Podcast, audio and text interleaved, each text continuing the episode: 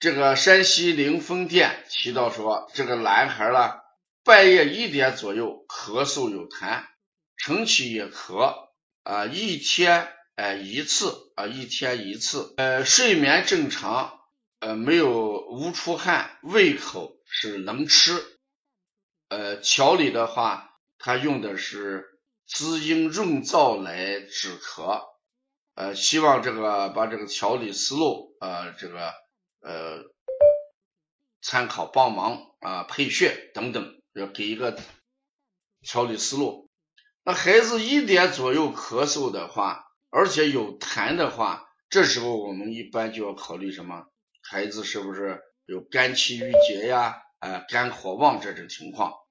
你看这个孩子，他舌骨啊，舌两侧这个呃这个肿大高高凸。我们说舌高凸为实，凹陷什么为虚？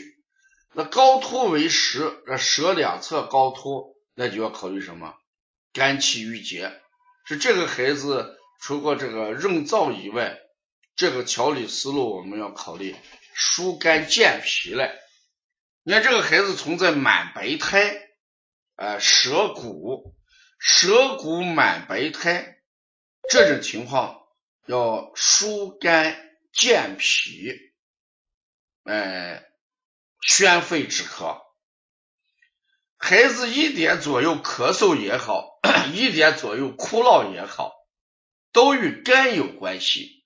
肝有三种情况，第一种情况就是肝气郁结，像这种舌象就要考虑肝气郁结。如果是肝阴肝阴不足的时候。主要是舌红少苔，如果是肝火旺的时候，主要是舌的两侧红，舌质也红，甚至舌两侧有锯齿。所以遇到这样的咳嗽，我们首先定位为肝。你看晚上半夜一点左右咳嗽，考虑肝。